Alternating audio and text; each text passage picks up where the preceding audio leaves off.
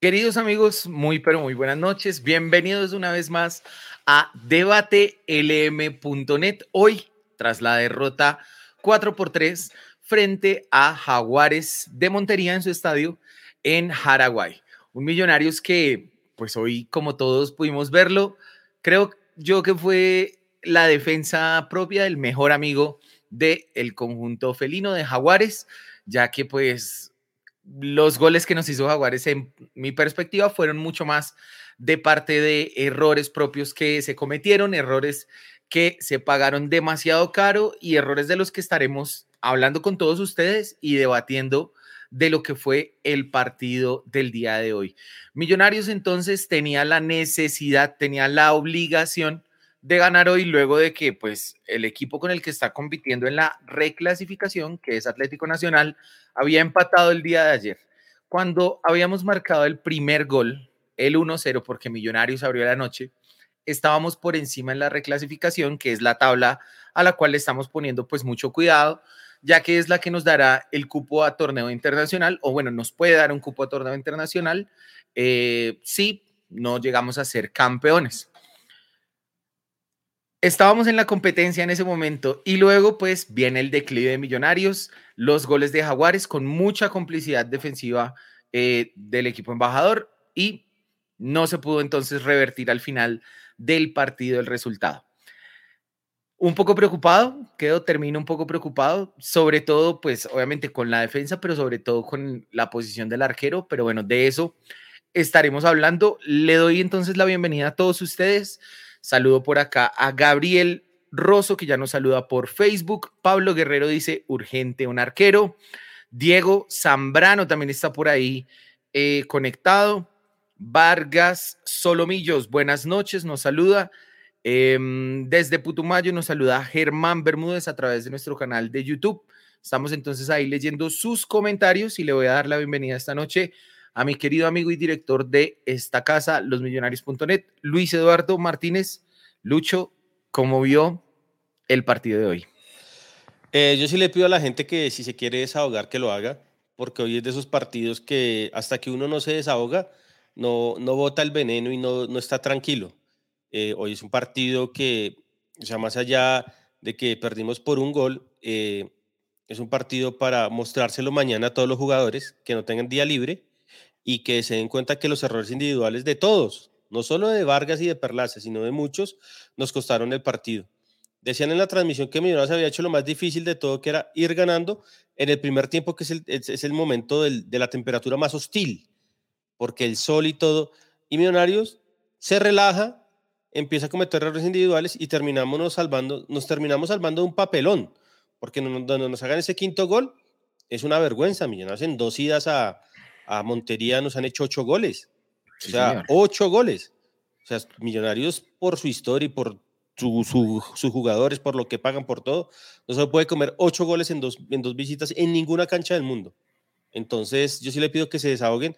Ahorita vamos a hablar de lo mal que jugamos, de lo mal que, que, que Perlas iba a decir, que Gamero hace los cambios. O sea, yo todavía no entiendo, teniendo usted un lateral en el banco, ¿por qué pone a Vega de lateral? O sea, no lo entiendo, hermano. O sea, no entiendo. Y si alguien acá me, me da, me explica para que yo pueda entenderlo, porque hasta el momento no lo entiendo. Pero bueno, démosle paso a, Raúl y al mono que está. Eh, Raúl está peor que yo, pero bueno. bueno, entonces ya que usted dice que Raúl está peor, bueno, démosle la bienvenida. Querido amigo Raúl Escobar, buenas tardes, ¿cómo está? Bienvenido entonces a una edición más de debatelm.net. Tarde, señor Pisa, tarde. Despáchese. Buenas tardes porque, bueno, Perlaza. sí, eh, yo la verdad no quiero escuchar la rueda de prensa, señor Gamero. Sé que la vamos a poner, sé que la vamos a escuchar, pero quiero saber con qué sale, porque es increíble, es increíble lo de este equipo hoy. Es increíble los arqueros, es increíble los centrales, es increíble que la única línea que Millonarios tiene tan clara que es la línea de volantes de marca, Gamero la desarme para poner a un volante de marca que es derecho de lateral izquierdo. ¿Para qué putas lleva Vanguero? ¿Para qué? No podemos llevar entonces a guerra, no podemos llevar a alguien que nos vaya a ayudar. Si digamos que podríamos entender que Vanguero no entre si necesita un central, si tiene que tomar otro, otra posición, pero la posición de él es el lateral izquierdo y no lo pone. Y pone a, y pone Vega y daña esa, esa, esa volantes de marca. Estoy muy caliente, no solo porque perdimos en Montería, que es una plaza que es dura, sino por las formas. Increíble las formas de Millonarios hoy defendiendo, increíble las formas de Millonarios hoy en los cambios y todo. La verdad es que muy mal. De acuerdo, Raúl, con usted en esa inquietud que pone sobre la mesa. ¿Por qué si Perlaza sale?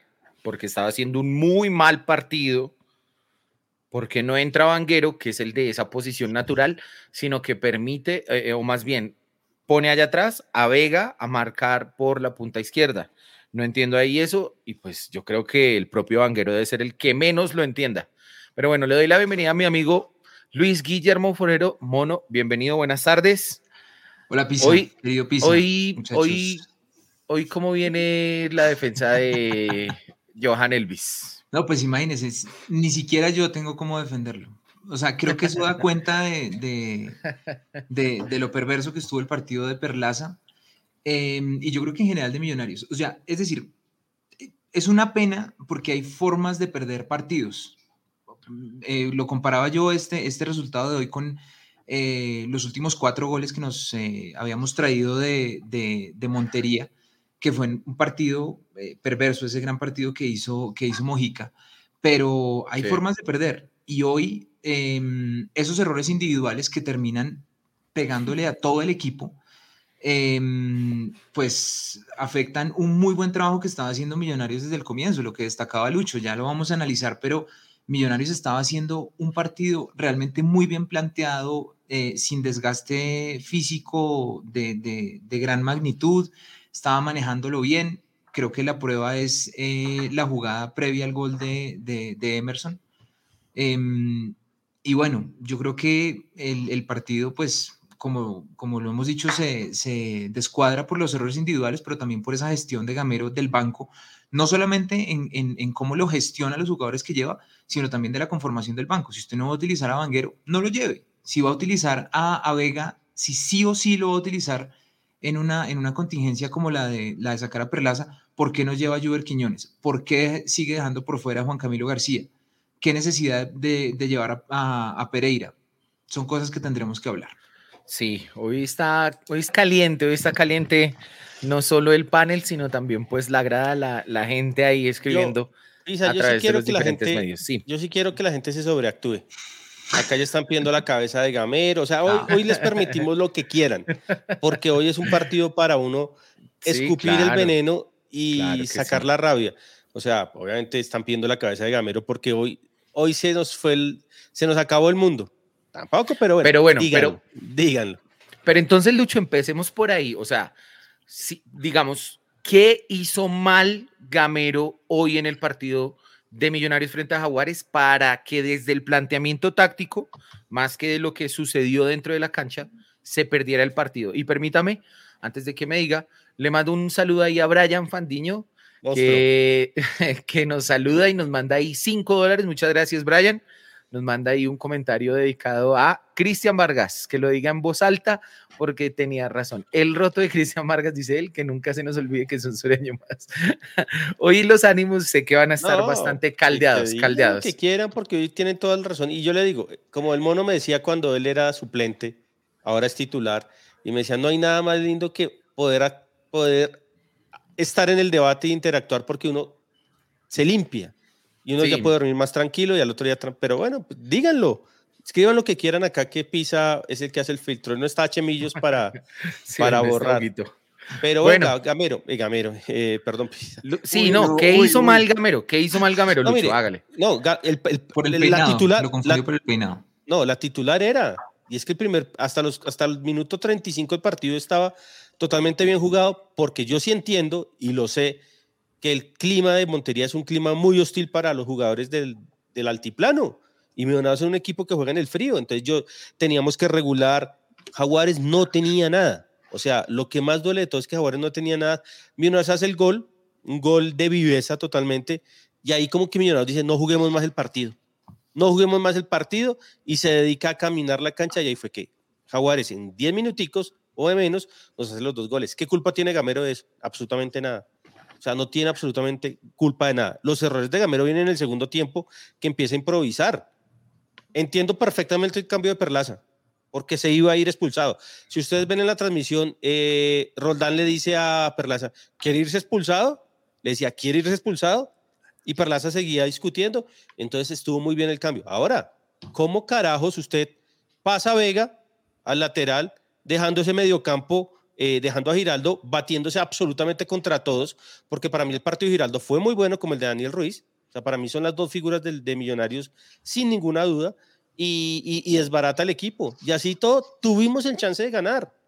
Y después termina haciendo los, los, cambios locos de él, de siempre, que es meter a Perlaza, a Perlaza, eh, al caballo y a, y a, ver qué pasa, a ver qué pasa. Claro, pero no entiendo cómo desbarata el equipo con ese cambio posicional de meter a Vega a jugar de lateral hermano, y deja ese mediocampo solo. Yo, Mojica bien, Mojica, pues Mojica bien o Mojica ahí ahí, ahí, normal, pues el gol es un, gol, un buen gol, no, no se lo neguemos, pero realmente Gamero nos quita la, la oposición de que no nos lleguen tanto. Ahora, es que es increíble, no podemos decir, de los cuatro goles, los cuatro goles son, son nuestros.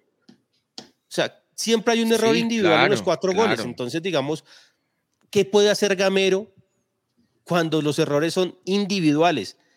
¿Qué puede hacer Gamero cuando se come el, segundo y el tercer gol? El tercero, el segundo, el tercero y el cuarto, Cristian Vargas. Cuando Ginasi y, Juan Pablo Vargas estaban teniendo una, una tarde fatal. Es difícil, pero él se tira el partido también colocando a, a Vega lateral y ahí deja a Giraldo solo y con ese calor. Sí. Yo, yo tengo una cosa clara. Yo tengo una cosa clara con este Millonarios edición 2021-2 y es que Gamero no se va a ir por ningún motivo. Pero escuchemos a Gamero que ya está acá en rueda de prensa. A ver, lo ponemos. Paciencia, le digo a ahí. Confírmeme ahí sonido, por favor. Listo. Bien de sonido. Acá con las manos vacías. Y para Andrés, eh, preguntarle primero qué fue lo más duro del compromiso, si la temperatura, si el rival o, si todo fue un conjunto de, cosas que jugaron en contra de ustedes que vienen de un clima diferente. Buenas noches, José, para ti, para todos los televidentes. Siempre digo, perder, perder nunca es bueno, nunca, nunca, nunca. Y hoy perdimos y hoy cometimos muchos errores, muchos errores. Eh, aparte, hacer tres goles e hice uno con la mano vacía en un estadio duro, en un clima fuerte, pero sacando todo eso del contexto de, las arandelas, me parece que el partido se perdió por errores nuestros. Y la iniciativa también que tuvo Jaguares para, para, para buscar los goles. Eso también hay que valorarlo. Pero, repito, fue un partido donde se cometen tantos errores que, que hacemos tres goles y lo perdemos. Esto es para, para corregir, vamos a mirar bien, voy a analizar bien, bien este partido pero no es, no es decir de un todo que el equipo jugó mal. No, no, no. A mí me parece que el equipo no jugó mal. Me parece que cometimos errores en los goles. Que hubo muchos conceptos tácticos en los goles que de pronto los hicimos, eh, los hicimos mal. Pero en lo que es, con muy buena posesión de balón, con llegadas, viniendo a buscar el partido, presionando a Jaguares entonces, hicimos un partido bueno, pero le duele a uno perder un partido de esta clase y, repito, ante un gran rival como Jaguares, porque también tuvo la iniciativa de ir a buscar el marcador. Entonces, esto es para trabajar, vamos a, mirar y, y, ya pensar en el otro partido. Y sí, como tú lo dices, Jaguares eh, lo habíamos estudiado muy bien, sabíamos que con el clima eh, eran fuertes, que le apostaban mucho a las transiciones rápidas, de pronto con los jugadores de arriba eran muy rápidos, pero como dice el profe, yo creo que eh, el problema hoy fuimos nosotros, que no, que no, que no estuvimos finos, sabíamos a lo que jugaba Jaguares, los errores que habíamos cometido y los volvemos a repetir. Entonces sentimos que, que los errores son propios y, que eso no puede seguir pasando porque día a día estamos viendo los videos, estamos viendo qué es lo que pasa y nuevamente los estamos haciendo. Entonces yo creo que eh, todos nos tenemos que tocar porque eh, de pronto puede ser que la defensa se vea mal, pero, pero nos estamos comprometidos todos. Entonces yo creo que esto no puede seguir pasando. Continuamos con Chema Escandón de Caracol Radio para el profesor Alberto. No es habitual que le haga a Millonarios cuatro goles. ¿Qué análisis puntuales tiene sobre las fallas defensivas o resalta las virtudes del rival? Chema, un saludo también para ti. El que hace gol, Chema, es virtud. Es virtud el que hace gol. Pero también tenemos que ser realistas que cometimos muchos errores. Muchos errores. Andrés lo, dice, lo dijo ahorita. Los errores, yo no voy a hablar hoy de los errores de, de la defensa. Voy a hablar de los errores defensivos que cometió el equipo. Porque cuando nos defendemos, nos, tenemos que defender los 10 jugadores. Porque el arquero tapa, el arquero no defiende, el arquero tapa. Entonces parece que ahí eh, tuvimos una serie de errores, errores que cometimos. Eh, el, el, primer gol de Achicos, una mala salida, un repliegue que no cogimos para donde no era. El segundo gol es un dribbling de, de Balanta, eh, va por el lado izquierdo de nosotros, centra, gol. Y los otros dos goles, segundo tiempo, la verdad que fueron eh, buscados por ellos, pero nosotros dimos, como dice uno, le dimos la posibilidad a ellos de que, de, de, de, que aprovecharan los errores de nosotros y, lo, y los concretaron. Pero repito, lo que tú dices, Chema, es muy cierto. Cuatro goles a, a, nosotros poquitas veces, poquitas veces nos lo han hecho, no los hacen, pero esto en el camino hay que corregir, en el camino hay que mirar y yo sé que esto lo que dijo Andrés ahorita, vamos a, a, a, que todo el mundo mire, vamos a ver el video y, y ahí sacamos conclusiones. Igualmente, Chemas, para Andrés, ¿qué pesó en la derrota? ¿Qué fue lo que más nos afectó? ¿Qué faltó, qué faltó en lo que habitualmente hace el equipo? Bueno, yo creo que eh, el irnos arriba en el marcador y que nos volteen el partido tan rápido eh, en tan poco tiempo para que, se, para que se acabe el primer tiempo es un golpe anímico fuerte porque es muy diferente irse empatados al, vestuario que irse perdiendo. Y, y, cuando nos volvían a meter gol, ahí sí, ahí sí eh, hacíamos las cosas como las teníamos que hacer, después volvíamos a caer en baches, después volvíamos a reaccionar. Y, y, bueno, yo creo que eso le ha pasado mucho a Millonarios, que Millonarios no es constante, que tiene baches que, que muchas veces nos cuestan. Y, y, bueno, yo creo que eso es lo que tenemos que mejorar, eh, tratar de ser más constante y no caer en esas lagunas que, que el equipo cae y que muchas veces nos cuestan eh, goles y hoy, hoy esos goles eh, nos hacen perder puntos. Nicolás Molano en Domillos, profesor, ¿por qué teniendo a Vanguero como alternativa por izquierda se envía a Vega? ¿Cuál era la intención de este movimiento táctico? Un saludo también para ti, porque era el lado donde más atacaba Jaguares y yo no necesitaba salida, necesitaba marca, porque por ahí tenía Rivaldo, por ahí tenía a veces a Ruiz, por ahí tenía ataque. Entonces yo necesitaba marca y me parece que Vega, para mí, para mí, fue el jugador más importante en el segundo tiempo. No volvieron a entrar más por ahí. Entonces, opté mejor, opté mejor por, por, porque lo habíamos hecho muchas veces durante la semana que saliera, que saliera Mardomán y a veces te, terminábamos en una línea de tres en el fondo. Y hizo un buen trabajo, hizo un buen trabajo, por ahí no hubo problema. Controlamos el segundo tiempo por ahí, porque el primer tiempo nos atacaron mucho por ahí. Por eso opto por, por hacer esa, esa modificación y retraso un poquitico a Silva para que me juegue al lado de Giraldo y entra un jugador que también para mí fue muy importante como Mojica, ya perdiendo un partido, hacer un movimiento para buscar otra cosa diferente, no para buscar lo mismo, perdiendo un partido y, y me gustó, me gustó Vega ahí, me gustó cuando entró Mojica y repito, se hacen cosas buenas pero también se cometen errores que, que nos costó el partido. Y para terminar, igualmente el mismo medio para Andrés. ¿Cree que faltó probar más de media distancia? Eh, no, yo creo que tuvimos varias, varias oportunidades claras. Eh, muchas veces eh, teníamos espacio y nos, apur nos apurábamos mucho. Eh, con el clima es, es, mejor tener la pelota y no, y no botarla tan rápido. Entonces yo creo que que de pronto la perdíamos muy rápido y quedábamos mal parados. Entonces yo creo que, que, de pronto no es la media distancia lo que nos faltó, sino de pronto tener más paciencia y esperar los huecos que, que Millonarios está acostumbrado a eso, a, a tener la pelota y, y, y, a tener posesión para, para buscar los huecos. Yo creo que eh, en estas canchas que, que, a nosotros nos cuesta de pronto un poco más por el clima, es cuando más tenemos que, que tener, estar fiel a nuestra idea y, y hoy de pronto por momentos nos, nos faltó eso. Muchas gracias, profesor y Andrés. Gracias, Jaguares.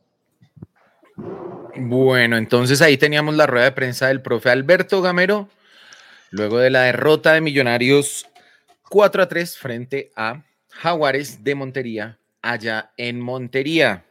Pisa, ¿me permite Em, cosa? sí, Estoy a- salvo, salvo en lo que dice Gamero sobre por qué em, Vega, Vega. en lugar de Vanguero, salvo en esa justificación, porque me parece que el problema no es ni siquiera en la gestión durante el partido, sino en cómo usted conforma el banco antes del partido.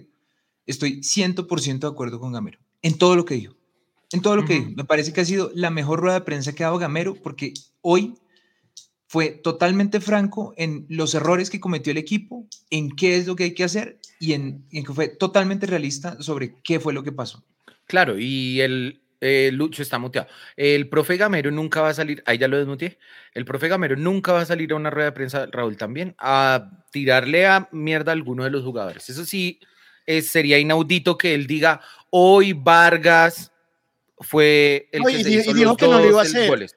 Digo, No hay errores hacer. puntuales que no lo va a hacer, pero Adentro del comienza dic- lo hará. Pero, pero Pisa, eh, mono, yo, yo respeto mucho su opinión, pero en esta sí no estamos ni cerca de acuerdo, porque empieza diciendo Gamero, jugamos mal, la primera pregunta y termina diciendo jugamos bien, porque es- hicimos unos errores puntuales y solo hicimos errores puntuales y yo empecé a notar. En el primer tiempo nos cabeció solo un jugador de Jaguares en la mitad del campo. Luego está Sí. la que sale Vargas mal, que casi se va expulsado. Y luego está la que Balanta Ujú. se come increíble. No, no es Balanta, es otro jugador que ni siquiera sé cómo se llama. Sosa. Sosa que se come increíble. Es decir, no es que nos llegaron, Ah, no es que nos llegaron cuatro veces y nos hicieron cuatro goles, como dice Gamero. No es que jugamos muy bien, hubo cuatro errores puntuales. Hoy se jugó muy mal. La defensa jugó muy mal. Jaguares nos pudo haber metido seis o siete goles con estos errores que ellos se los comieron. Y la cosa es que Jaguares no llegó, que uno dijera, es que nos llegó 17 veces y nos tenía. sí, las veces que quiso, las veces que quiso nos puso, nos puso a pasar aceite. Ahora, mono, le hago una pregunta a usted. ¿Usted está de acuerdo con la explicación que dio Gamero del cambio de Vega? No, no, no, por eso le digo, Ok. eso es en lo único en lo que no. O sea, si Gamero tiene claro, si Gamero tiene, es decir, mire, seam- seamos francos, Gamero nunca va a tener a Vanguero ni como segunda ni siquiera como tercera opción. Sí. Esa es la realidad. No lo Mi pregunta es, ¿por qué lo lleva? Sí, O sea. ¿qué necesidad claro. tiene? Él tiene clarísimo que la salida, y además lo dijo claramente, por izquierda tenemos a Emerson, tenemos la posibilidad de Silva, tenemos la posibilidad de Mojica. Si usted no va a sacar a su lateral, perfectamente puede poner uno de los, de los eh, tipos de, de- de- de talento, los creativos, lo retrasa un poquito, y ese es el que le da salida por la banda izquierda. Gamero se lo tiene clarísimo. ¿Para qué lleva a Vanguero? ¿Qué Hermano, pero, tiene pero meta Murillo y, no- y no Vanguero? rompa el centro. Claro. Meta Murillo no, y ya. Estoy 100% de acuerdo con usted. Estoy 100% de acuerdo. De hecho, a mí me parece, Millonarios tiene una caída eh, en, en el fútbol y en, y en- y en, eh, lo que estaba haciendo. Coincido con Raúl y con Lucho eh, después del gol. Y después el equipo, las, las, eh, los errores individuales, que me parece que son más individuales que colectivos, son suscitados por lo que gestiona Gamero del equipo. O sea, cuando usted rompe el medio campo y deja a Giraldo solo, porque McAllister no estaba para marcar a 41 grados Claro. eh, centígrados, usted Claro. deja a la, defensa, a la defensa totalmente expuesta. Y es lo que pasa, que me parece que se evidencia mucho, aparte de la, de la equivocación de Cristian Vargas, en cómo la defensa se comporta eh, tanto en el tercer como en el cuarto gol. O sea, están al rompe, porque no hay filtro en la mitad de la cancha, porque Giraldo no puede jugar por dos y porque McAllister Porque estaba- Maca no cumple con esa función. Claro. O sea, Y- le, le cumple incluso más Pereira. hombre. Exacto. Pero, pero no nos llegaron por la izquierda, que es lo importante. Yo, y vi, mire, yo Pero justamente por eso, o sea, usted blinda a la izquierda con el jugadorazo que es Steven Vega y deja un boquete. Claro, lo que pasa es que Gamero, Gamero hizo la evaluación de lo que ganó llevando a Vega ya al costado izquierdo, pero no de lo que perdió sacándolo de la mitad de la cancha y poniendo a Macalister Silva a hacer una tarea que no la hace bien y que sí, puede ser que en otro momento de su carrera, que su mejor rendimiento en el Tolima fue de 8, etcétera, etcétera, pero eso ya fue hace muchos años. O sea, hace bastante y en tiempo. Bogotá lo puede hacer, pero, Claro, pero Pero hay un tema que, que yo ando, yo ando viendo series de psicológicas policíacas. Y cuando el, eh, Nicolás Molano le hace la La pregunta del a, a Gamero, no, no, no. La pregunta fue buena. Claro, fue buenísima. Lo, Sí, ahí, se la descolocó, ahí se descolocó Gamero. Y si usted repítasenla, Gamero se descoloca y empieza a justificar el cambio, que es horrible. Porque sí, no nos volvieron a entrar por la izquierda, pero entraron por todos los demás lados, Claro. porque el equipo totalmente se desacomodó. O sea, ¿quién en su sentido común pone a un jugador de 36 años, que no es el alma del, de la entrega física, como McAllister, a, a jugar por donde estaba jugando Vega? O sea, Y que viene cosa- tocado porque no jugó el No, partido es- pasado es una- completo porque viene una lesión. es una cosa, mire, yo cuando iba a tomar fotos de visitantes, esas canchas de tierra caliente se siente mil veces más el calor ahí abajo porque los guayos, ese piso, ese piso es un, Claro. un sauna, hermano. Eso es- yo no entiendo cómo pueden jugar con ese calor, ¿entiende? Entonces, para mí Gamero fue un desastre y hoy la rueda de prensa lo vuelve, lo, lo, lo descoloca la pregunta de Nicolás, hermano. Y no tiene justificación, porque sí, no nos entraron por la, por la izquierda. Ahora es que Jaguares no era que también nos estuviera peloteando por la izquierda en el primer tiempo. Lo que pasa es que Perlaza fue un desastre y lo iban a echar. Claro, o en condiciones normales ni lo tocan. no- donde no le ponga amarilla, no lo tocan. No toca a Perlaza. Entonces yo creo que el, el- o sea, el partido no lo perdemos por Gamero, pero los errores de Gamero en el segundo tiempo hicieron que también la defensa se viera tan mal, sin justificar lo mal que jugamos.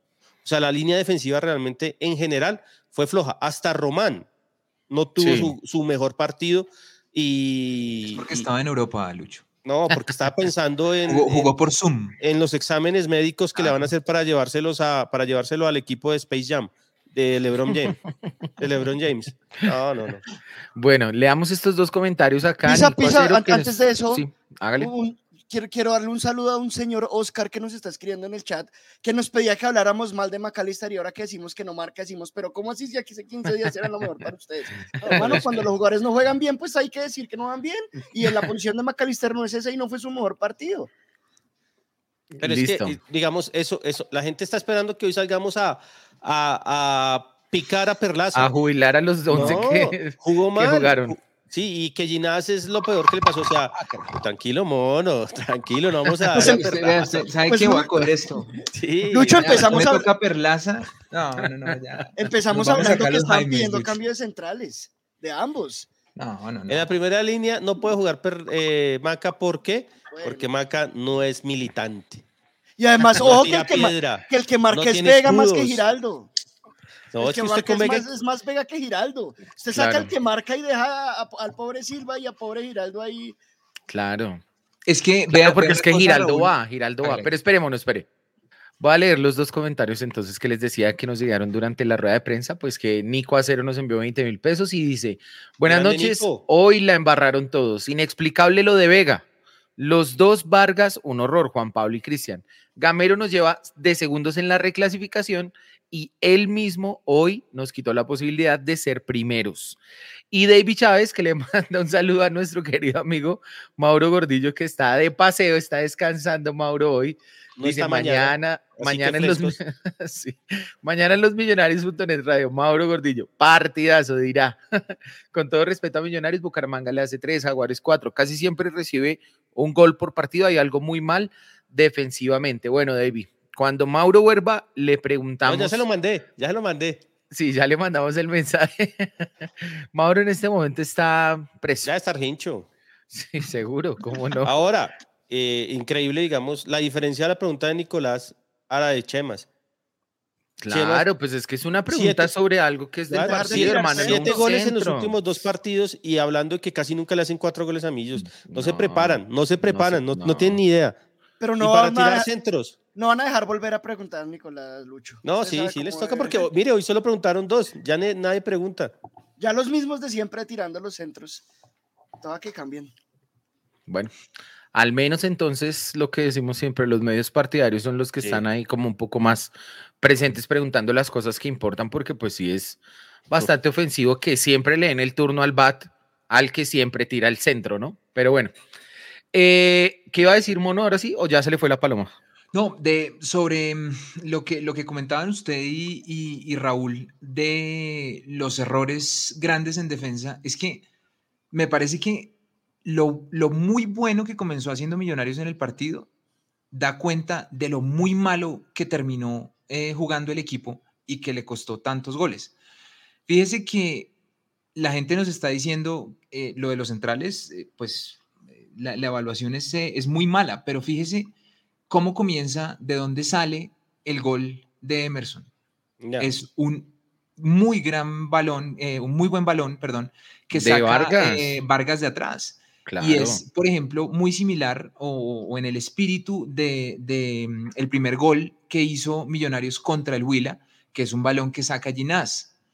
Y creo que eso es lo bueno que estaba haciendo Millonarios de no desgastar los laterales, sino de sacar los balones largos.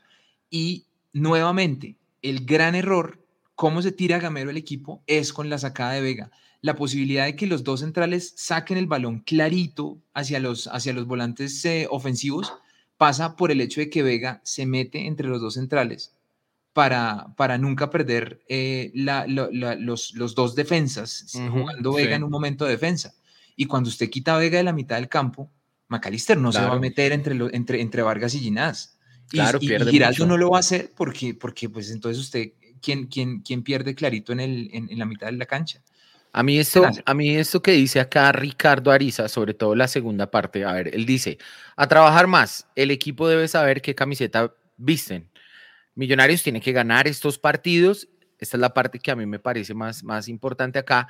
Gamero que no resucite más muertos. Para mí, realmente, y lo había dicho ya en algún programa anterior, para mí lo que es realmente preocupante de este Millonarios de Alberto Gamero es que es un Millonarios que mm, que nunca se siente cómodo con la camiseta de favorito, que en esos momentos puntuales en los que hay que imponerse y sacar algo, digamos, un resultado importante, como el de hoy, que nos jugábamos también la primera posición en la reclasificación, pues Millonarios está, em, como dijo Andrés Ginás, que me parece también muy preocupante, juega bien en unos momentos, se distrae luego juega bien otro momento y se distrae. Cada vez que tiene el resultado, entonces es como si se relajara Millonarios y empezara a hacer mal las cosas. Esos, es, esas, esas, esas, esos momentos de relajación que tiene el equipo son los que a mí me parece que no le permiten, eh, digamos, tener la jerarquía o, digamos, eh, em, el favoritismo, usarlo a favor para sacar los resultados importantes. Pero bueno. Pisa, yo quiero decir algo sobre eso. Hágale, pues, hágale. Pues es que a mí sí me parece muy triste que estemos hablando de que hay una presión por pasar a Nacional en reclasificación cuando quedan 10 partidos del torneo, todas las finales, es decir, que me pese la camiseta si este partido me define ir a Suramericano Copa Libertadores, pero faltando más de la mitad del torneo, que me pese la camiseta me parece complicado, porque cuando de verdad quemen las papas, ahí sí nos vamos a complicar. Hoy, hoy la verdad es que sacarle dos puntos a Nacional faltando 10 fechas los cuadrangulares y las finales, porque esto, la reclasificación lleva eh, cuadrangulares y finales, pues a mí me pareció un dato menor. Yo sé que, eh, eh, que pues no, debimos ganar y lo que sea, pero que, que nos presione eso me parece preocupante. No, le digo una cosa. Millonarios no pierde hoy por pensar que teníamos que hacer los tres puntos para pasar a Nacional. No lo pierde. Millonarios pierde hoy el partido por descuido. Es que ni siquiera porque uno dice, es que Jaguares nos peloteó, no estuvo nada. Ahí contra las cuerdas, nada. Absolutamente nada. Las transiciones y ya. el control del partido siempre, sino que cinco ataques de Jaguares, cuatro goles. No, es que está muy mal. ¿Y por qué? Porque Gamero desbarata, desbarata el equipo, desbarata el equipo. Y le sumamos a eso los errores individuales de los jugadores. Fin. Y así todo hicimos tres goles casi empatamos. Sí, casi lo empatamos, al final. Ahora, También el problema, ¿sabe cuál es, Lucho? Que tenemos un muy buen 11, o bueno, un buen 11 que compite a un buen nivel. Un buen 10, un buen 10. Bueno, sí, un buen 10, porque hoy la posición del arquero, quedó en duda. Pero ya vamos por el arquero. Sí, porque tenemos unos buenos 10 jugadores de campo. Perlaza y nueve más. Pero de ahí en más, o sea, cuando se presenta una eventualidad con algún jugador, es que Millos empieza a apretar, como por ejemplo hoy cuando tuvo que salir Perlaza, porque estaba buscando la roja, o sea, era ya, mejor dicho, proclive a que se la sacaran en el minuto uno del segundo tiempo. Entonces, eh, tendrá que trabajar mucho más Millonarios, no solo en, digamos, en lo que está este semestre, sino para futuras ocasiones en conformar una nómina mucho más competitiva para los jugadores que van a ser relevos. Le escuché a Lucho que quería hablar del arquero y pues yo creo que ese es el tema realmente candente del día de hoy. Entonces hablemos ahí de, del tema arquero y a la gente que está ahí escribiéndonos también pues los invitamos. Nos dice acá Jairo Álvarez, por ejemplo, nuestro amigo en Bucaramanga, con respeto para Cristian Vargas y Juan Moreno, creo que ya es hora de probar a Esteban Ruiz en el arco.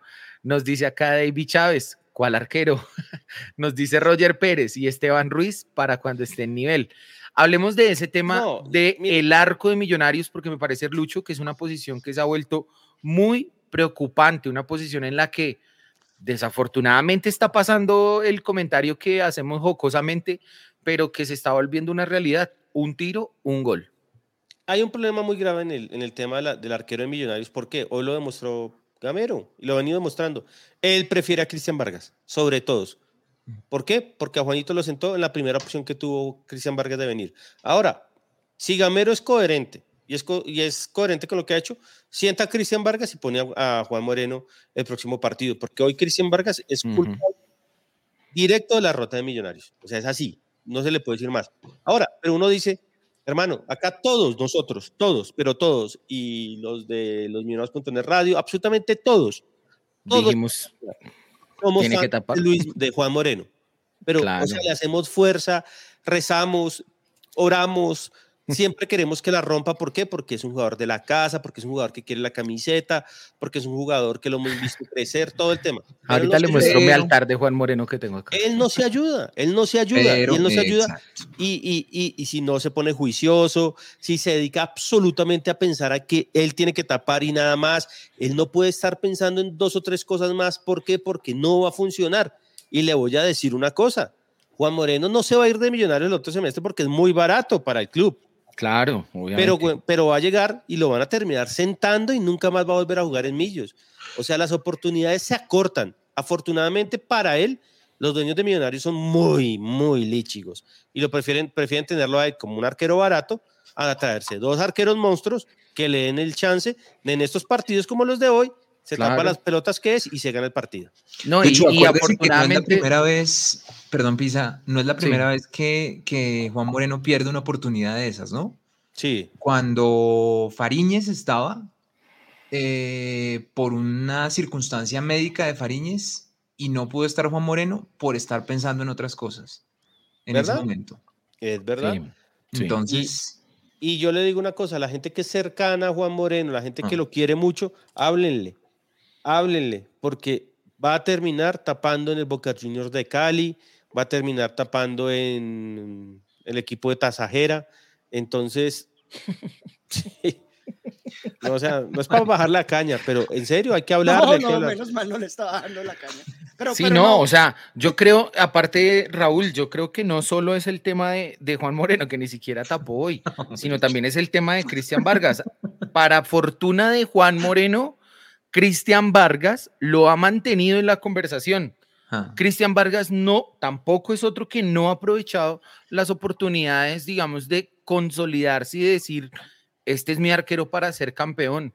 Y eso que disputó una final con nosotros el semestre pasado, y eso que en su trayectoria deportiva tendrá no sé cuántos títulos siendo suplente, ¿sí? Mm, Raúl, adelante con su comentario sobre el puesto del arco de Millonarios. Es, es terrible lo que está pasando en el arco Millonarios porque tenemos un arquero joven de la casa que queremos que triunfe y un arquero grande con experiencia y ninguno de los dos nos sirve. Y ninguno de los dos nos sirve porque no están tapando bien. Porque lo de Vargas hoy es terrible. Listo, se hizo ese gol que, bueno, le puede pasar a un arquero, pero la salida en esa jugada en la que casi se va expulsado, sale a, la- a nada. Otra vez sale a nada.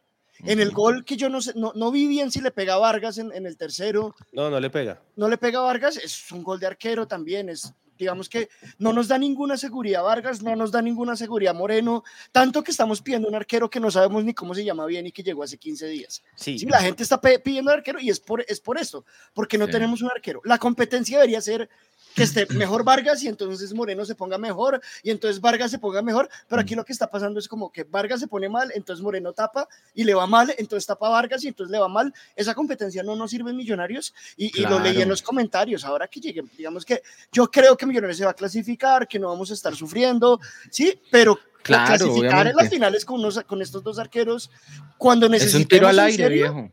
O sea, cuando, cuando Viconi sacó los, los balones en el Campín contra Santa Fe, dos balones que le tocó, ¿qué nos va a pasar si tenemos a Moreno y a Vargas en el arco? No, y en Cali cuando se tapó contra el América Sí, ya sí, sí, o sea, el penalti sacó tres balones de gol. No, es que eso no, no es- es necesitamos así. el arquero figura, necesitamos el que saque uno o dos y que no se haga los goles bobos como se está pasando. Porque Claro, es que justo eso era lo que iba, justamente eso le iba a decir, Raúl. Mire, uno no puede pretender que un arquero sea infalible, ¿sí? O sea, el arquero le harán goles, ¿sí? Pero yo sí quisiera que en el arco de Millonarios estuviera ese arquero que saca una pelota por partido que uno dice, ¿cómo lo hizo? En cambio, acá uno ve unas pelotas normales y dice, uy, menos mal la sacó. Porque es Oye, que es están que- entrando unos goles que uno dice, o sea, eh, o sea, la radiografía que queda del tema del arquero en el cuarto gol es muy mala. Cristian Vargas no tenía nada que hacer saliendo a esa pelota, desde mi perspectiva. Yo no soy, Ah. bueno, pues yo fui arquero, pero de micro, ¿sí? Pero pues, yo no saldría hasta tan lejos teniendo a mis dos centrales y contra un solo atacante, tan lejos, fuera del área, donde no podía usar las manos, donde que no es alto para ganar un cabezazo, donde ni siquiera la pelota estaba a la altura de él para pechearla, lo que sea. No que sé todavía Fíjese, fue fíjese, que en la, en la transmisión el, el- el arquero que, que, que habla encima Gracias, Farid. partidos, Gracias, Farid. Un Farid. des- un desastre. Eh, sí, que está hablando que, que a David le gusta el rotocito en español. Eh, pero eh, un poco para defender a Vargas decía, no, es que, es que él creyó que Juan Pablo Vargas, porque Juan Pablo Vargas se paró muy extraño y no atacó el balón y demás. Usted no, no alcanza a pegar una carrera eh, de, de- de semejante longitud por un, por un pensamiento de un momento de que usted ve mal a su central. Seamos buenos. Mire, eh, Cristian Vargas tuvo dos paradas que fueron, eh, que a mí me, me, me- me ilusionaron en el trámite del partido. Una y del un arquero tiempo. se podría, exacto, un, un arquero, digamos que se puede hacer el tercer puesto, no se puede hacer el cuarto gol. Y es muy triste, eh, a propósito de lo que dice Raúl, es totalmente cierto, la, la- la competencia es por quién está en menos peor estado. Y es muy berraco que todos los partidos Eso no es tengamos que estar en eso. El, el- el partido pasado, el, el- debate pasado, discúlpeme, eh, preguntábamos eh, que, si, que si dejábamos ya definitivamente a Cristian Vargas o Juan Moreno. La mayoría dijimos que Cristian Vargas, porque es que usted no puede estar todos los partidos, que si este, que si el otro. Eh, y, y habla usted, hablábamos de la, de, la, de la seguridad que le da Cristian Vargas, porque es cierto, usted siente a los centrales un poco más seguros cuando Cristian Vargas está detrás. Em, y ahora resulta que ya no. Entonces. No, y hay un tema, ustedes son muy que- jóvenes, no. pero en Millonarios cuando llegó Oscar Córdoba, el técnico, no me acuerdo si era Prince o Retat, que alguien Prince, me, ¿no? me, me, me, acuerde acá quién era, le dio por hacer lo mismo que está haciendo Gamero hoy. Un partido tapaba Eddie Eddie Villarraga y otro partido tapaba Oscar Córdoba. Entonces, hermano, yo no conozco un equipo que gane títulos que tenga dos arqueros que los vaya rotando. O sea, acá hay que tener un arquero. Y desafortunadamente, lo más triste de hoy para nosotros es que no lo tenemos. No lo tenemos. Que O sea, seguramente no va a ser tenemos. Vargas. ¿Quién es Fichu?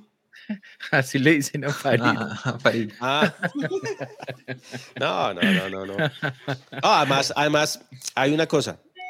Más allá de la derrota hoy, más allá de la derrota hoy, que pues da, da, da, da calentura y sale uno rabón, que nos hayan hecho gol esos tres personajes, pues le da un No, picante pues, chévere. hermano, es el claro. folclore. Es el folclore. Pero entonces ahorita un amigo santafereño me dijo, ¿cómo se siente?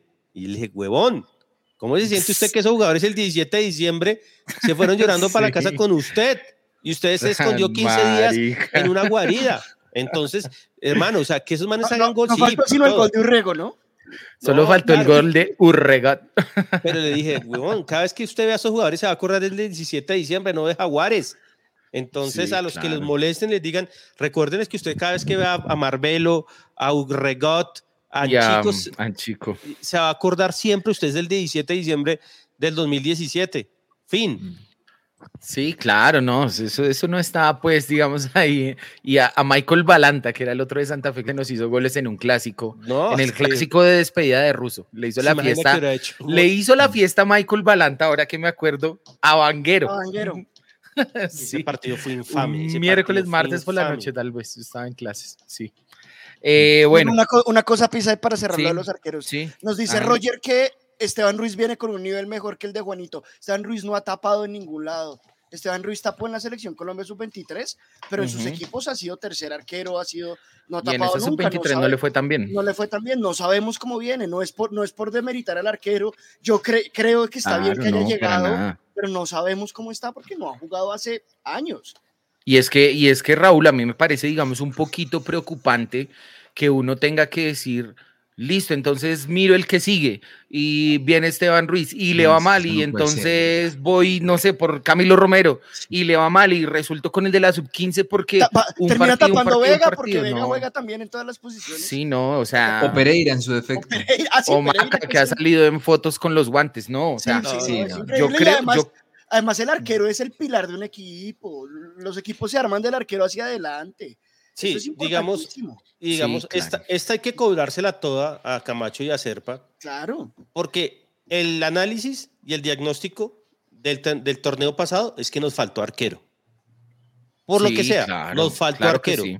En los partidos Era una la de las final, posiciones a reforzar. nos faltó arquero y no quisieron reforzarse. Entonces, digamos, ojalá no ocurra, ojalá seamos campeones, pero si no, y si es por culpa de los arqueros, a los que hay que primero cobrarles es a los dueños de Millonarios. ¿Por qué? No, Porque y, no y desde quisieron comienzo de reforzarse. 2020, Lucho. Sí, no, siempre cuando, dicho, cuando siempre prefirieron traer dos arqueros baratos que uno realmente bueno. Quiero mandarle un saludo acá a John Alexander Castro, que me dice que en el 91 el, el el director técnico de Millonarios era Eduardo Retat.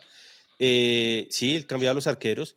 Es más, creo que Eduardo Retat era, fue el técnico de 7-3, no me acuerdo, no me acuerdo bien, que nos mete 7 Santa Fe, que ellos viven también de eso, o sea, viven de, de partidos, pero bueno. Pues Eh, como Colombia que vive el Alexander, 5-0. Creo que es el profe, el profe que, que hizo una tesis acerca de, de los comandos azules también. Ah, ok, ok. Entonces le mando un saludo a, a John Alexander. ¿Cómo es el canal de él? El, ah, No, no, no tiene canal. Sí, no era una cosa también en No, no, YouTube no, que este tenía es- cosas. Él es, no, él Ah, es- ok. este es mucho más eh, Escrito, académico, pues. académico, académico, no tanta farándula, académico. ¿Cómo se llamaba la otra? Una donde estaba, bueno, en fin. Listo. Eh, hablemos entonces, bueno, el profe Gamero dijo hoy en la rueda de prensa Pero él Lucho, no eh, quería... perdóneme, Pisa, discúlpeme. bueno, hágale adelante. antes de salir Sí, de sí, lo de los arqueros, dele, tranquilo. y discúlpeme que me, me- me tome atribuciones que no me corresponden. Hágale fresco. Pero fresco. les quiero preguntar a ustedes tres. ¿El próximo partido quién tapa? Cristian Vargas. Vargas. Cristian Por Vargas. códigos No. debería tapar Coincido. Juan Moreno. Sí, sí, sí. Pero, pero Por ¿a quién, códigos va, debería tapar. ¿a quién creo va a que va a tapar poner Cristian Gamero? Vargas. Vargas. Pero ¿ustedes creen que debería tapar Moreno? Yo creo que deberían probar a Ruiz a ver si pasa algo, pero no soy Yo lo- técnico, creo que va a poner a Vargas. Yo lo que le voy a decir y que de las palabras de Gamero debería pasar, debería tapar el que esté mejor. Eso lo sabrán ellos allá. Ahora, a mí sí El me que parece, digamos peor, que... quizá. Sí, Eh, sí. Sí, pero también el que esté menos peor es el que está mejor.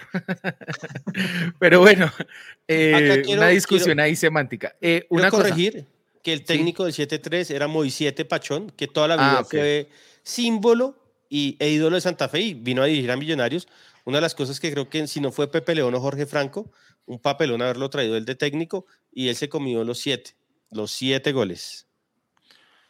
Sí, bueno, eh, les iba a decir que... mm, Qué grande ese el comentario. arquero debe ser el que esté mejor eh, eh, en la semana y que pues uno, sin conocer obviamente los detalles del tema, yo creo que Millonarios sí debería revisar pues a detalle cuál es el trabajo que está haciendo el entrenador de arqueros, porque yo no he visto una mejoría de los jugadores de esa posición durante el año. Recordemos que pues ahí había otra persona antes, estaba Juvenal y trajeron a Diego Rojas. Increíble, ¿no? Ahora, yo creo que hay que decirle a, la- a los familiares, a la señora, a la novia de Brian que le quiten la tarjeta, porque está tan, tan caliente con el sureño que va a gastarse 200 dólares acá para que... Entonces, Brian, Brian, Brian, relax. Brian Fandiño desde Miami dice, sacaron a Juanito por un gol en el que tuvo responsabilidad conjunta con Pereira. ¿Cómo no van a sacar a Vargas que se hizo tres? No, Juanito se hizo más goles, no. No, no, pero hoy- por un gol. Por- o sea, si Gamero No, por códigos debería sacar a Vargas, sí, por debe supuesto. tapar a Juan Moreno. Sí, sí. Pues como ha sido él, como ha sido él, que si uno la embarra Coherencia. el otro, pues debería tapar Juan Moreno. Ahora, uno no sabe qué tal se ha estado portando Juan Moreno y en qué nivel estará, ¿no? Ah, porque eso pues es que también por eso, son es detalles que uno no sabe y que pueden entrar Pero ahí que a la lo suma. intuye. El de, Sí. el DT de ellos era Pinto, sí señor, Juan, José Lillo. Un saludo ahí a mi amigo Pipe Flores que nos escribía por ahí. ¿De dónde? Em, nos la vamos a pasar bajándole la caña partido partido Moreno Vargas por lo que resta del semestre. El que sea que tape de aquí en adelante hay que darle la confianza y sostenerlo. Claro, ojalá Pipe, pero es que ellos también tienen que ayudarse un poquito. Es que uno Sí, no pues, ¿cómo- puede, ¿Cómo hacemos hoy? es que uno no ¿Cómo puede volverse. No es que Vargas Sí, se salvó de la expulsión, o sea, es que fue todo mal. Sí. Pero bueno, si lo expulsan, no se hace el cuarto. No, pues, pucha, Brian, tengo guayabo hoy, pero eh, fresco que cuando esté acá no las tomamos. Puta, En picardías, ¿no? picardías con Juan, con Juanjo Con- Quintero. Sí, con Quintero. Bueno, listo.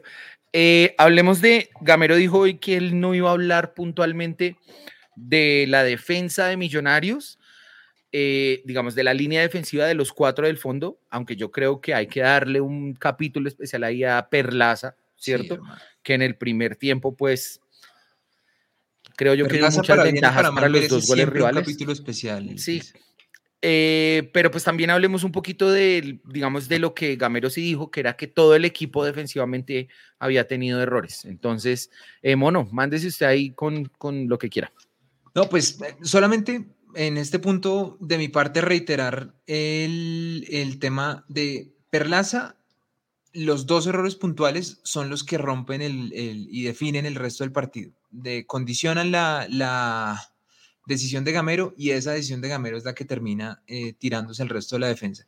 Yo, pues estoy de acuerdo con lo que decía Lucho de que incluso Román estuvo discreto, pero Román en lo que fue el trámite del partido hasta, hasta el, el gol de Millonarios cumplió y el resto del partido cumplió también. Y los dos centrales tuvieron errores individuales, pero porque quedaron sumamente expuestos y no tenían una línea de volantes. El doble 5 con el que ellos se han acostumbrado a jugar, Ginasi y Vargas, que son el respaldo para que ellos empiecen a sacar el equipo, sea por las bandas, sea por la mitad, eh, como pasó contra el Huila que funcionó, como pasó en el primer gol eh, contra Jaguares, no lo tuvieron.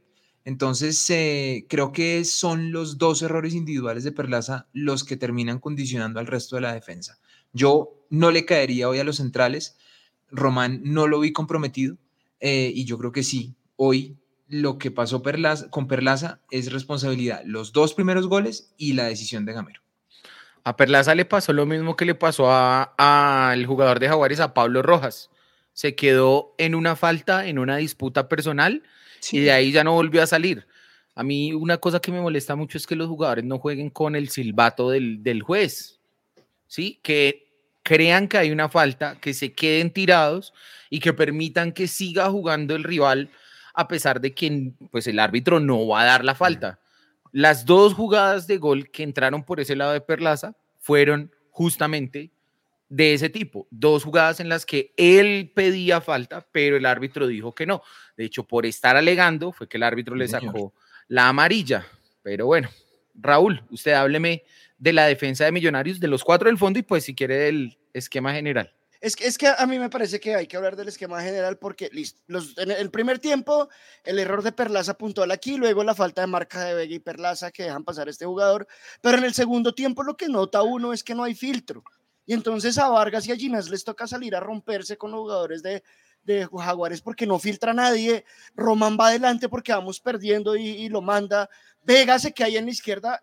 Tremendo tapón metió Gamero, ya dijo, metí a Vega para que no pasara nada por la izquierda, no pasó nada por la izquierda, pero el centro se volvió una coladera Claro. impresionante, impresionante. Entonces, claro, lo de, lo de Vargas y Ginazo hoy en el segundo tiempo fue horrible. De hecho, en esta jugada que casi nos hacen el quinto, con un jugador limitadísimo se lo saca a los dos, mejor dicho, parecía Maradona.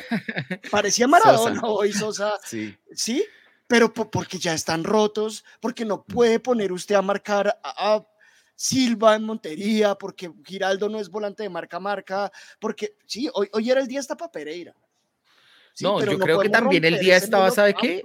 No Raúl. ese medio campo. También estaba incluso para un refresco ahí en la zona posterior con la entrada de Murillo. Yo que es hubiera puesto a Murillo. que es a rápido, que choca. Saco a Perlaza y meto a Murillo. Si, si la idea es cerrar el partido por la izquierda, saco a Perlaza, meto a Murillo y dejo a Vega en su posición natural en la que nos ha mostrado que sabe jugar, que es el mejor jugador de Millonarios, que es- lo hace muy bien con Giraldo y no rompo todo el equipo para hacer un cambio. Es que yo además, listo, te entiendo que Vega juegue lateral derecho, pero el lateral izquierdo, Raúl está ofendido. No, no, es vergonzoso. Además, mire, Ay, ay, ay. acá, acá, acá el único perlacista de, de corazón es el mono. Los demás somos, tratamos de ser Perlaza objetivos. presidente. Y hay varios del, del, del staff nuestro que sí no lo soportan y hoy, hoy estaban calientes diciendo mañana. Un saludo a Rodri. A Rodri Vamos a sacar un manifiesto, manifiesto No, para, eh, para, para, para eh, pedir. Lucho, no solamente yo, también el señor Rodrigo Alvarado. No, No, pero- estoy solo en esta cruzada. No, Pero, pero ojo que Rodrigo Alvarado lo estaba acabando hoy. No, pues de Creo que se ahora, quedó solo en ese bus. ahora hay un tema, y hay un tema que yo nunca he entendido, digamos, eh, todos acá hemos jugado fútbol, unos hemos jugado más profesional que otros, pero hemos jugado fútbol. Yo no entiendo usted cuando tiene un árbitro, cómo se deja, cómo se saca una amarilla tan estúpida. Son tipo Además, con tantas, de un- mira, un tipo con gol. tantos partidos en- encima como Perlaza, hermano. Esa amarilla lo condiciona. Y, y Roldán se lo dijo, te vas a- que te quieres hacer expulsar. Claro, Entonces él, él claro. sabía y eso lo saca del partido. Eso es una irresponsabilidad. Eso es una irresponsabilidad. Porque si a usted le sacan amarilla en una falta cuando usted, el jugador se va a ir, ¿entiende? O una falta táctica o madre, lo que sea, uno la entiende. Pero uno, Hasta- por ponerse a Lucho, hasta no. peleando en el gol. Pero es que se queda peleando cinco minutos después en un tiro No, no, a favor de nosotros. Y hay un, y hay un tema, y hay un tema que es claro que es si usted no tiene un buen arquero, toda la defensa se va a ver regular, porque la defensa empieza a, a, a sentirse insegura. Y si usted no tiene dos volantes de marca buenos, los centrales se ven peor si pasan esos volantes. Puede ser el que sea. Y hoy se vieron tan malos los, los centrales, era porque es que la marca se había ido, porque Gamero dijo, cerremos la izquierda y ya. Lo demás no me importa. Eso fue lo que nos trató de decir Gamero acá. Y veas en la rueda de prensa cuando Nicolás le hace la pregunta, cómo él se descon... O sea, ahí mismo él entra como a la defensiva. Él normalmente no está a la defensiva. Ahora, porque es que nunca le hacen preguntas duras en las, en las ruedas de prensa. Entonces, todos centros para que un saludo para ti también, la paga de pechito y gol. ¿Entiende? Entonces, hoy, lo desco- hoy desconcentraron un poco a Gamero y hoy creo que se le fueron las luces. Y si analizamos el partido con más tranquilidad, nos vamos a dar cuenta que Gamero mal, muy mal hoy. Bueno. Listo. Eh, hablemos a ver de qué más hablamos. Hablemos de Macalister Silva, que nos estaban diciendo que, que el mejor dicho lo tenemos idealizado y que hoy jugó un mal partido, que yo creo que estuvo regular. Hablemos de, de Macalister Silva ahí un poquito para ya ir cerrando el juego de hoy. Nos extendimos mucho hablando de Gamero y de, los, arque- de, los arqueros en general, sí. Eh, hablamos ya de la defensa, hablemos pues un poquito ahí de, de Macalister Silva. Para mí, McAllister no hizo un mal partido. Coincido con usted, Pisa, en que hizo un partido regular. No venía, no. De hecho, McAllister, para mí, para mi gusto, fue el, mejor jugador del primer tiempo. Em, pero, pues, volvemos a lo mismo. McAllister eh, eh, ni en Bogotá ha funcionado haciendo eh, de doble 5. Mucho menos lo va a hacer en, en Montería a 41 grados. Entonces, Claro. ahí, ahí- ahí se dañó todo, hermano. Y, y además también McAllister después, eh, ya cuando tal vez en los últimos 20 o 25 minutos del partido intentó ir un poco más adelante, que ya Millonarios fue pues ya como a- jugando a la maldita sea, em, tampoco se entiende con esos eh, cambios por default que hace, que hace Gamero. O sea, usted puede ir perdiendo 9-2 o ir ganando 13-5 y siempre van a entrar el caballo Márquez y Javier Valencia.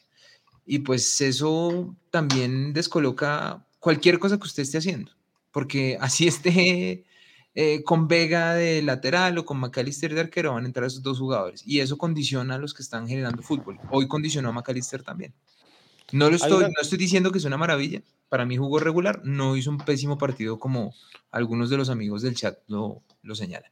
Sí, no, igual es que yo creo que lo que usted dice es clave. O sea, en el momento en que Gamero hace ese cambio táctico en el que pone a McAllister con más responsabilidad atrás, pero él pues no lo ejecuta de buena manera, ahí es donde uno empieza a decir, le faltó a McAllister aportar en esa tarea que tenía que cumplir, salido pues Vega para el lado izquierdo, ¿no? Adelante, Lucho. Yo creo que McAllister lo que más le tenemos que reprochar hoy fue en el segundo gol, que le faltó un poquito más de entrega. cuando Perlaza hace ese papelón, que pierde ese balón ahí de fuerzas, que, o sea, es que ni siquiera hagan la falta. Ahí era, si les iba a sacar la amarilla, hágasela ahí. Esa era, una falta ahí. Creo que es, pero lo demás, pedirle entrega, pedirle que ida y vuelta, 40 grados, un jugador que está tocado. No, hermano, o sea, hay que también ser un poco coherentes, o sea, sí. Todos queremos que McAllister sea eh, Wilmar Barrios. Claro, pero, Marque- pero, pero esa coherencia no la debería tener el que le pide que haga esa tarea, que es Gamero. Claro, ese es que O sea, Gamero. más y- que nosotros que comentamos. pero ahora- Gamero es el que le dice, "Shh, shh, vaya y vuelva. No, pero Gamero sabe que no lo va a hacer. Entonces es un error grave de Gamero saber que McAllister no lo va a hacer y lo pone ahí. Entonces, otro hueco más, otro hueco más. Y cada día que pasa, McAllister es más veterano y tiene que jugar, yo creo, más libre y pensando siempre en atacar. Siempre en atacar. Y, tiempo. Y no tanto en defender como le pedía, como con los cambios del equipo que hizo Gamero. Es que a, a, a Maca le tocó hacer doble cinco, hermano, y McAllister no está para hacer eso ya. No está para hacer eso ya. Ahora, pues, los, los, los que disfrutan que a McAllister le vaya mal, pues hoy se pueden dar un banquete de Regocijar. veneno. Sí, igual, des- desahóguese. Mira, acabo de poner. Ah, no, Maca de los rescatables. Maca de los rescatables. Ah, No, no, pero. No, ahora no, nadie, ahora nadie habla mal de Maca. Escriban de Maca y los ponemos ya acá. no tiene físico para jugar de 8, estaba muerto y por eso era una coladera. Dice Roberto Niño, bueno, entonces si está tocado que no juegue. Listo. Obvio, eso es el Claro. decisiones, decisiones técnicas. El gol de Maca en el 2017 nos lleva a jugar contra el América. Ese gol de un partido complicado con esa equidad. Claro que sí. Ahora, Bueno, de Maca acuerdo no con David Felipe. ojo con eso, Maca debía salir hoy. Un momento Sí, el que- claro. que, pues ya no daba más y había Es que- los es que- es que Raúl, vea. Por, por Gamero que pues digamos que yo entiendo, nosotros, a mí me gusta mucho cómo juega McAllister, pero si el partido era para correr por las bandas y el partido era para que alguien marcara, pues no era él la persona que, que tenía que hacerlo porque no estaba jugando un buen partido además. Es que lo que yo, lo que yo pienso ahí es, es, Raúl, que, o sea, lo que yo pensé cuando vi el cambio, sale Perlaza y entra Mojica, va Vega a la posición de Perlaza, a la banda izquierda, y queda Mojica suelto adelante. Yo dije, no, pues Gamero acá, como estamos en el calor, le dijo a Maca, deje ya lo último, y va a salir Macalister y va a entrar Pereira, o, y va a recomponer ahí la mitad. ¿Sí me entiende? Eso fue lo que yo pensé que él iba a hacer pero terminó McAllister los 90 minutos. Bueno, Y Ahora, Raúl, sobre, tema- eso, sobre eso que usted, perdón Lucho que me la atravieso, para, para no dejar esto de, de que con toda la razón señalan Lucho y, y Pisa, es cuál es el recambio que, que tiene Millonarios en la mitad de la cancha. O sea, es decir, es que fíjese lo que ha pasado últimamente. Si no está Steven Vega, su volante de marca es Macalister Silva. No, Sí, Gar- y García-. O sea, el, el- y García- exacto. Y García Y y, Joel. Quiñones y Pereira. O sea, es decir, no, no estoy, no, no, porque últimamente cuando digo que, que, que, que por lo menos se pueden hacer cosas distintas en el, en el, en el equipo con el plantel que se tiene, me, me, me caen con que estoy defendiendo a los, a los directivos, lo cual creo que es de totalmente defender a- a opuesto a, cualquier cosa así, ¿no? Estoy acá fleteado por... Pero por- o por compártala, ser o, o compártala, sí. Freteado por Amber. Lo van a poner a Exacto. defender a, a Sí, sí, Santurbán. sí. No, de hecho, en la, en la próxima, en la próxima rueda de prensa ya no pregunta Chema, sino que pregunto yo. Em, no, pero, pero, ¿me O entiende? 100% Eh, embajador, sí. hay otras cosas para hacer, hay otros jugadores con los cuales usted puede hacer alguna cosa distinta, Ojo, pero que su cambio para el doble 5 sea siempre McAllister, y no le estoy cayendo a McAllister tampoco, pero ¿qué pasa, Digamos, Gamero? acá hay un tema que hay que explicar que es, debería ser Pereira. sí. debería ser claro, Pereira. Pero, es que Pereira, ha estado tan mal que Gamero ni siquiera es capaz de decir, no, ya pongo a Macalister ahí. Ahora, Bueno, no y ser Juan Camilo. García. ¿Tan mal está García. Para que ni siquiera lo volviera a llevar al banco? No, Juan Camilo Bueno, si García. Juan García, Camilo García está lesionado, ¿por qué no empieza a probar a, al otro pelado, a Dewar, que ya debutó? O a, o a Edward Quiñones Victoria, claro. fuera. Ps, De War Victoria. Sí, o sea, pero bueno, está Pero, bien. pero, pero entonces que Gamero lleve tres jugadores en la banca y ya. Ojo, mono. Nos, ahor- nos ahorramos una plata en, en los piquetes. Si no va a poner a Vanguero que no lo lleve, si no va a poner a Pereira que no lo lleve. Sí, sí porque si los cambios son Jader, Mojica y el caballo Márquez, pues lleva esos tres y ya. Mire, Nos además hay un tema, hay un tema que a mí me calienta, son los cambios sobre el final del partido de Gamero, siempre. Sí, no, es que esos Ahora, cambios. Como estaba ese calor, como estaba ese tema de desgaste, métalos en el minuto 72. O sea, pero faltando 10 minutos, 5 minutos, no, yo no entiendo esos cambios del señor. y total. siempre Sí, mete, además- solo ha salido una vez, ¿no? Siempre mete a Márquez. Nos salió el día del clásico. güey. el día del clásico. Pero solo fue la única vez que nos salió eso. Sí, exactamente. Bueno, Mono muchachos, eh, hable, no, ahí. Apellido. La- ahí de. mm, al mono le tocó Emerson Rivaldo, a Raúl le tocó Daniel Ruiz y a Lucho le tocó Harrison Mojica, ya para terminar el programa del día de hoy. No, Giraldo, ¿no vamos a hablar de Giraldo? De Giraldo. Ya hemos hablado mucho. Bueno, entonces coja a Giraldo, Lucho, hágale. Sí, eh, yo voy a, voy a comenzar yo, entonces me voy a Dele, pasar dele, acá, dele. porque Giraldo tengo que estar arriba yo. Eh, hermano, mire, Giraldo es una máquina de jugar fútbol. Enfocado. Eh, sí, Giraldo es una máquina de, jugar fútbol y lo que yo pido desde ya es que si a mí me piden una cuota ex- extraordinaria de socio para dejar a Giraldo, hermano, la damos. Ese jugador es un monstruo. Ese jugador es un monstruo. Pero bueno, si me piden también para arquero, la damos. La cuota extraordinaria se Para la van a pedir en el abono de finales. ¿oyó? Pero al final de cuentas quiero decir que Giraldo es un monstruo. Giraldo hoy se batió solo otra vez en el segundo tiempo contra todos, hizo pase gol, estuvo en todas las jugadas y creo que si se nos va a ir tenemos que aprovecharlo y tenemos que aprovecharlo y tenemos que salir campeón.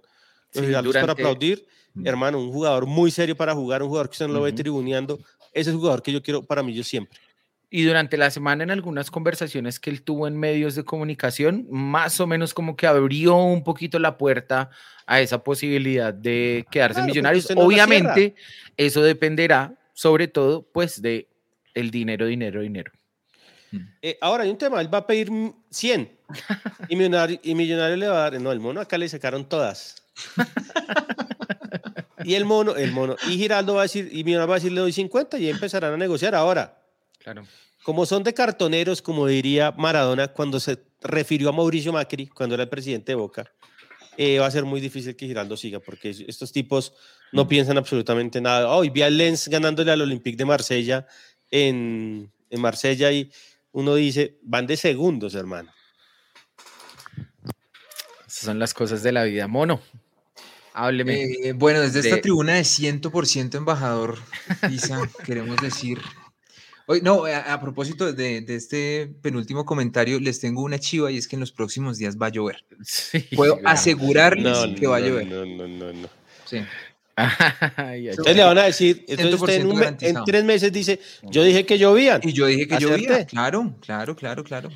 Así como la gente que dice, van a vender a millonarios y en 2042 venden a millonarios y así yo lo venía diciendo desde hace Sí, claro. weón. 22 años. Eso debería venir con fecha de caducidad, pero bueno. Exactamente.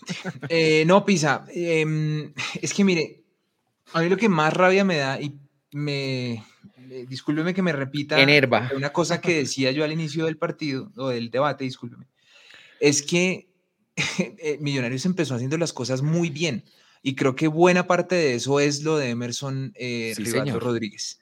Sí, Una de las, de las cosas más interesantes que ha hecho Gamero este semestre es el tema de cambiarle por momentos cada vez más largos el perfil o la zona por la que juega Emerson. Sí. Y eso, ese cambio de perfil a Emerson le ha destapado una cantidad de cosas de irse mucho más hacia, hacia, hacia, más hacia el área, donde por momento está haciendo casi que un 2 con Fernando Uribe y le quita mucha presión. Claro. Eh, Emerson mueve esas defensas, ya no es Uribe solo el que tiene que hacerlo, y es, es una cosa muy valiosa para Millonarios. y marcó gol hoy. Se le- e, en Claro. una, en ¿Nos una iban a robar un buena- gol?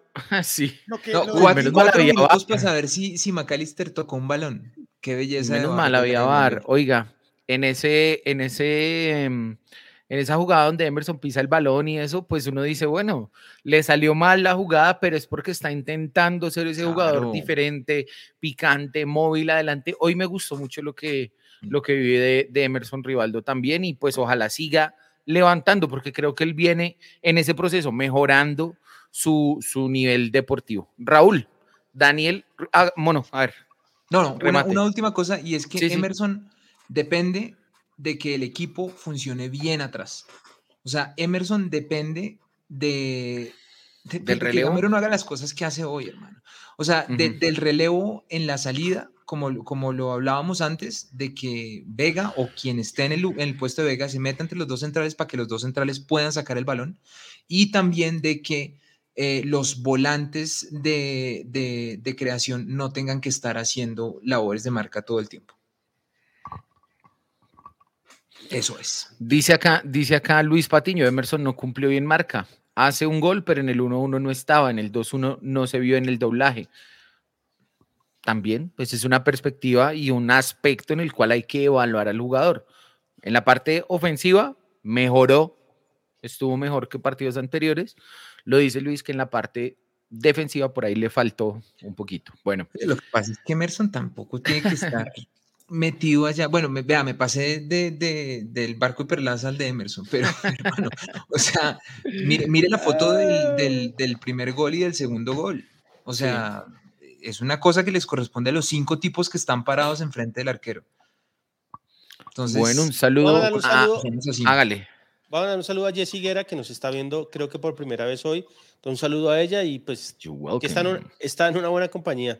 Esperemos que se porte bien siempre la compañía. Ay, ay, ay, ay, ay, ay, ay. Y un saludo a Omar que estuvo en Haraguay Sí, y nos dice que los errores afectaron mucho a Millonarios. Oiga, de la gente que estuvo en Haraguay, muy bueno el aliento, de verdad que por el increíble. solo por la Millos. transmisión solo se escuchaba Millonarios. Eh, que querido Raúl, Tranquilo, que la entrada muy tranquila, que estuvo todo bien. Esperemos ahorita que vuelvan y no haya pasado nada, porque eso de cerrar fronteras en un país democrático no está bien. Y para eso están las autoridades y las alcaldías, para hacer operativos para que las hinchadas visitantes puedan ir a toda Colombia. Yo estoy a favor de la hinchada visitante en el Campín, siempre y cuando, cuando Millonarios tenga chances de ir a todas las partes, con operativos y organizado bien todo. que se ha organizado exactamente. Raúl, Daniel Bueno, Ruiz.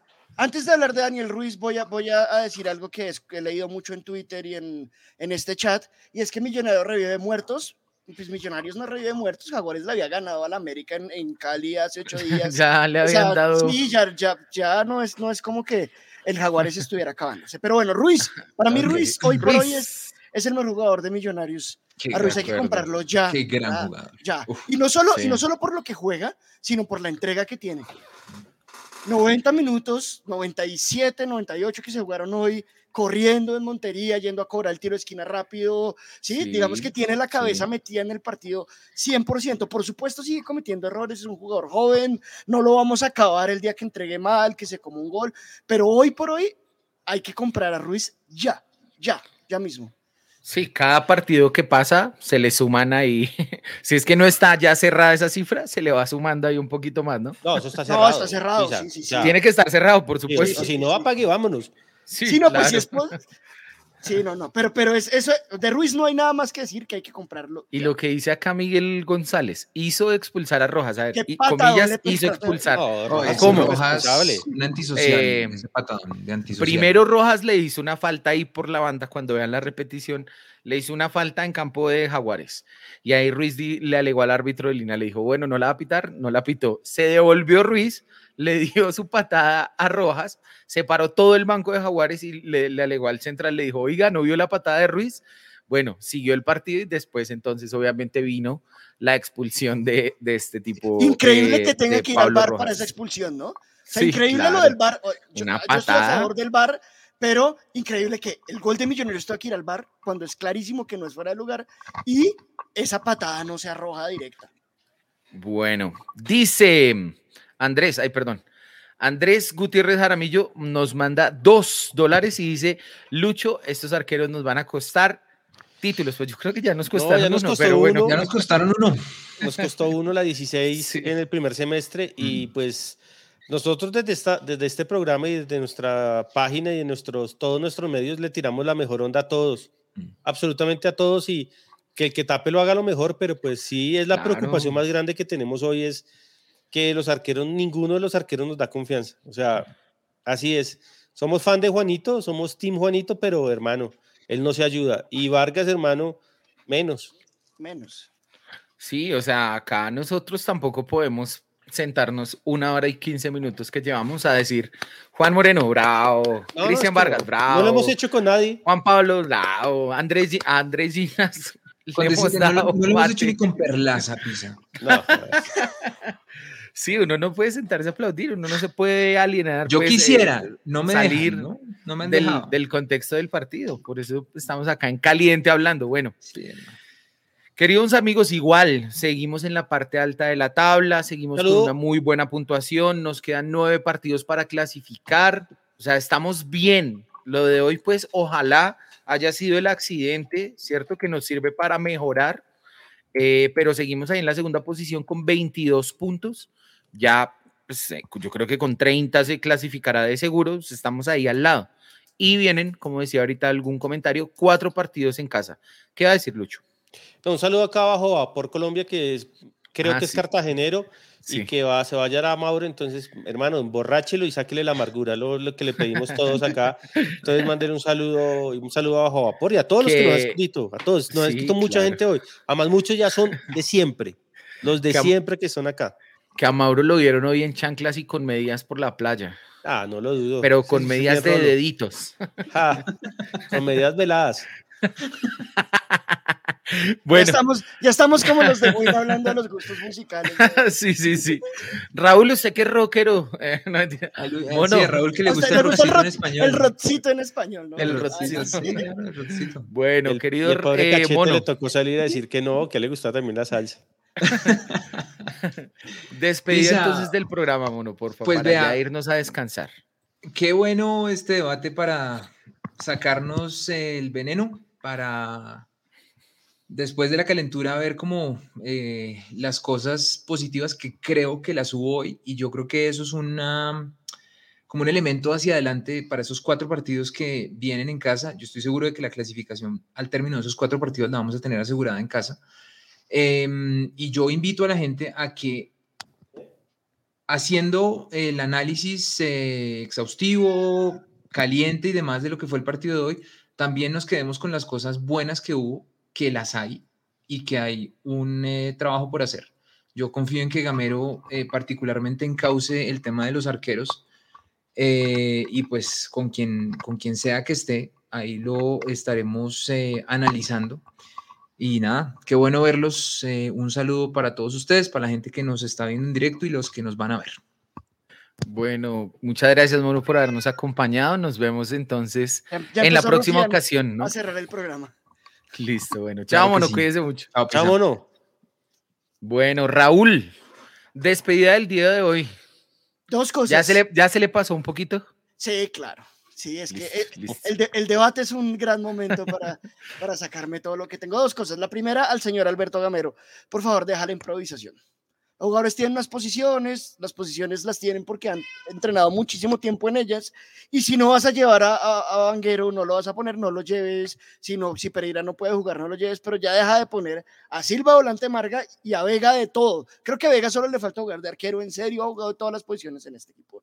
Eso por un lado. Y lo segundo es lo, lo que decía usted ahorita, Pisa, que me parece importante, a pesar del empute que tenemos todos hoy, tenemos 22 puntos, estamos de segundos, cerca de la clasificación, segundos en la reclasificación, es decir, no ha sido el, el torneo terrible tampoco, entonces pues buena onda para el domingo 4 de la tarde que nos enfrentamos a Águilas Negras aquí en Bogotá. ¿Qué ríe, Pisa? ¿Qué No, se ríe? Hay un man que nos escribe que acaba de ver llorar a los del tercer tiempo y ahora ustedes, las gallinas. Mi equipo Jaguares los tiene de mona. No, pues que es lo que No le dices si los contra hijos. ¿Cuál es? ¿Cuál es? Este Jorge Alberto Jiménez Paternina. No, pues, No, pero, pero nos han ganado dos partidos tampoco. Sí, pero nos metió ocho goles, Pisa. no, no, oiga, Jorge Alberto, eh, Ojalá, no, ojalá se vayan a la B que están. No, Sí, yo prefiero que se vayan otros. Sí Pero yo prefiero no, está bien que nos, que, que nos carguen. Es la vida de ellos, es, son los triunfos de su vida. Entonces, buena, Claro. buena, señor Paternina. Eh, le quiero mandar un salito, un saludo a mi gran amigo Julito, Me Julito de, riéndome. del- del, tren, de la 3143 que siempre nos escucha y siempre nos ve. Un saludo, Julito, hermano. Toca que vuelva al equipo de la antigua porque los veo que si hubiera descenso, estaríamos peleándolo. Bueno, un saludo entonces. Chao, Raúl, nos hablamos. cuídese. Ahora, ese paternina, weón. Vino a cargarnos. Yo lo haría. Sí. Pues claro, eso No, es mucho estuvo bien. desparche. Imagínense, deben estar hoy los programas de Jaguares a reventar. No, No, pero felices, felices. tienen ni medio. No, no, no, no, pero bueno. Un saludo, un saludo. No, Lucho. Despedida del día de hoy, Luchito. no, nada. Que esto sirva, siempre las derrotas deben servir para mejorar y para corregir los errores. Hoy se cometieron muchos. Creo que todos nos vamos con una preocupación muy grande que es el arquero de Millonarios. Pero hermano, para eso le pagan a Gamero y para eso le pagan a los, a los que están ahí. Y les pagan muy bien. Entonces, a mejorar. Eh, me gustó lo que dijo Ginás hoy. Creo que la autocrítica de los jugadores es muy clara y creo que ellos se van a sentar a hablar de- del tema porque hay cosas que usted, usted puede perder partidos, pero usted no puede cometer tantos errores. Y, usted no, y lo de Perlaza, digamos, hoy fue un error garrafal, salirse del partido. Entonces yo creo que eso sirve, eso sirve y no, nada. Mañana vamos a hablar de Fernando Uribe, hoy se nos pasó, Sí, sí, pero sí, mañana, es que mañana en hablamos mucho de- radio vamos a hablar de Fernando Uribe, de las cosas buenas y de las cosas malas. Y nada, hacer catarsis, a meterle toda la buena energía para el próximo sábado. Y nada, y mañana con la frente en alto. Y si algún Rogelio, que además, Ay, no, ay, que- ay. además no creo, porque es que ellos saben que dicen algo y uno se las devuelve, pero con toda, les dicen algo, recuérdenle que Urregot, Anchico, agachó. Ma- Marbelo saben lo que es perder con Millonarios y perdieron el partido que nunca en su vida hubieran querido perder, que fue la final del 17 de diciembre del 2017, nuestra estrella 15. Saludos muchachos y nos vemos mañana, Pisa. Listo, Lucho, hágale. Nos vemos mañana en el programa. A todos ustedes que nos estuvieron acompañando esta noche en debatelm.net, muchas gracias. Eh, pues como ustedes ven acá, uno llega alborotado y con la piedra afuera y resulta es al final del programa echándose unas buenas risas. Obviamente pues hay preocupaciones, el equipo tiene que trabajar en esa parte defensiva, rendimientos individuales que deben mejorar, jugadas puntuales en las cuales deben tener mucha más atención. Hay que ver y hay que evaluar eh, desde nuestra posición el trabajo y el comportamiento de este equipo en las manos del profe Gamero. Así que, em, pues es un mal resultado para Millonarios, sin embargo, seguimos en la pelea, seguimos en la parte alta de la tabla. Son, pues afortunadamente, solo quedará como una anécdota eh, el resultado de hoy, los tres puntos que no se sumaron en las dos tablas. Hay espacio todavía para mejorar, para llegar fuertes a la postemporada, a ese, a esos play. hay- este año no hay playoffs sino cuadrangulares, entonces para llegar fuerte a los cuadrangulares, hacer un buen papel, vamos muy bien encaminados y tenemos que seguir por ese rumbo, mejorando, eso sí, todas aquellas fallas en las que eh, hoy nos fueron costosas en cuanto al resultado. Muchas gracias por habernos acompañado. Nos vemos eh, luego del próximo partido, si pues todas las cosas salen bien. Eh, el próximo será entonces contra Águilas Doradas, así que pues estén acá pendientes. Ese día tendremos, como siempre, nuestro espacio de debate y los esperamos también mañana en nuestro programa de los lunes, losmillonarios.net radio, para que nos acompañen también hablando un poquito de lo que deja esta derrota de Millonarios el día de hoy. Muchas gracias, nos vemos entonces próximamente. Un abrazo grande para todos ustedes. Chao.